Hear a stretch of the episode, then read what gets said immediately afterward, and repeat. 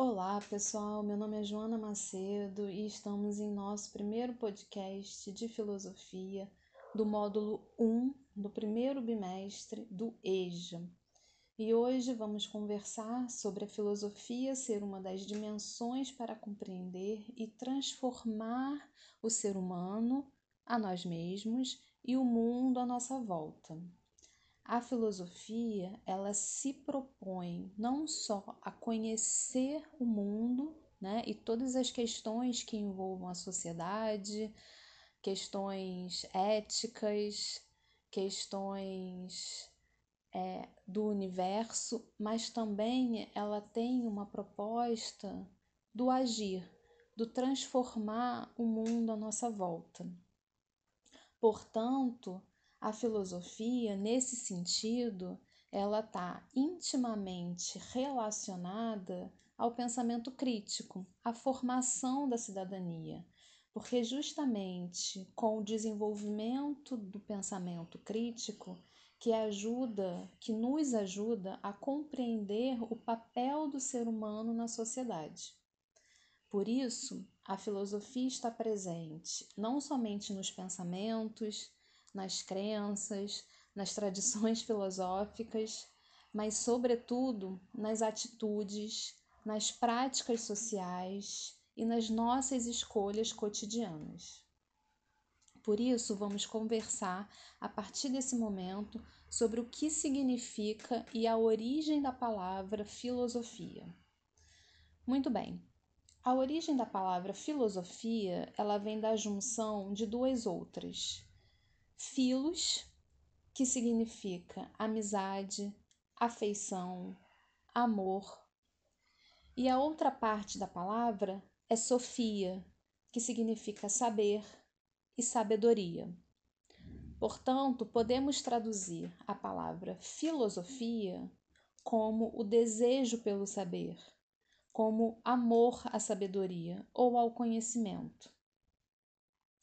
O primeiro filósofo a usar o termo filosofia é Pitágoras, que foi um filósofo grego e matemático.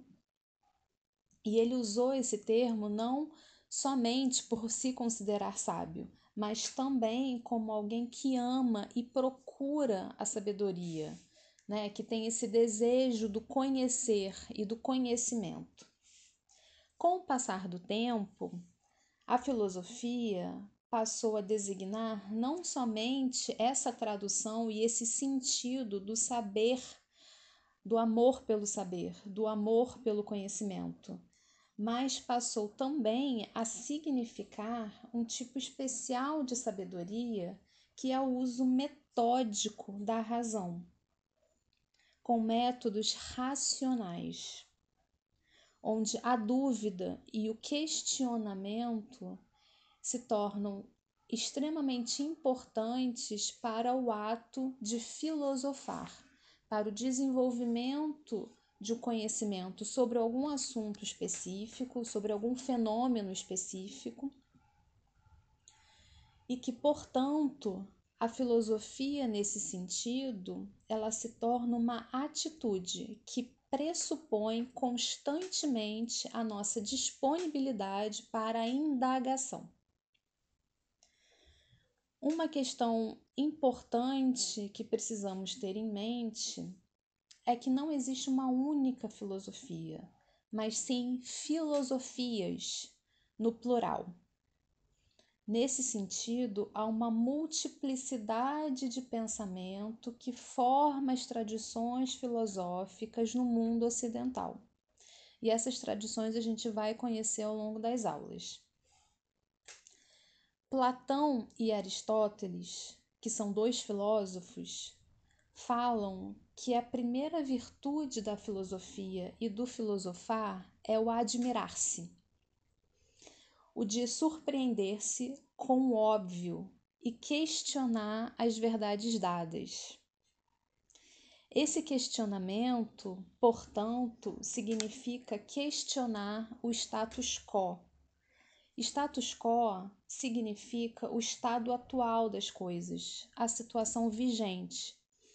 Então, a filosofia, ela se preocupa em entender o que está posto à nossa volta, né? E, portanto, a questionar. Esse questionamento é a primeira condição do problematizar, que é o que de fato caracteriza a filosofia. Essa problematização, esse questionamento, significa um olhar diferente né? Significa uma outra forma de entender, uma outra perspectiva sobre uma dimensão da realidade que vai além das nossas necessidades imediatas, nas quais todos nós e os indivíduos encontram-se mergulhados. E esse questionamento, essas indagações que tanto caracteriza a filosofia, pode ser comparado, por exemplo, para melhor entendimento sobre o que isso significa, com a sala de aula. Né? Quando, quando vocês estão em sala de aula, né, tendo uma aula de alguma matéria, e vocês têm alguma dúvida, né, ou vocês não entenderam direito algum ponto específico, vocês perguntam, não é mesmo? Vocês tiram essa dúvida porque vocês precisam entender aquele assunto específico, né? Vocês precisam problematizar aquele assunto específico. Então, a filosofia, ela tem esse questionamento e essa indagação como uma, um dos pontos principais para o seu desenvolvimento e a sua concretização. Por isso, a filosofia ela surge em um mundo caracterizado por uma perspectiva racional e científica. A filosofia se diferencia de outros tipos de conhecimento, como o mito, como conhecimento religioso, porque a filosofia ela busca explicar os conceitos fundamentais usados em todos os campos do pensar e do agir. E uma das formas de justamente processar esse filosofar é por meio da reflexão, é por meio do intelecto, é por meio da ciência. Portanto, Hoje ficamos por aqui, pessoal, e espero que vocês fiquem bem e se cuidem.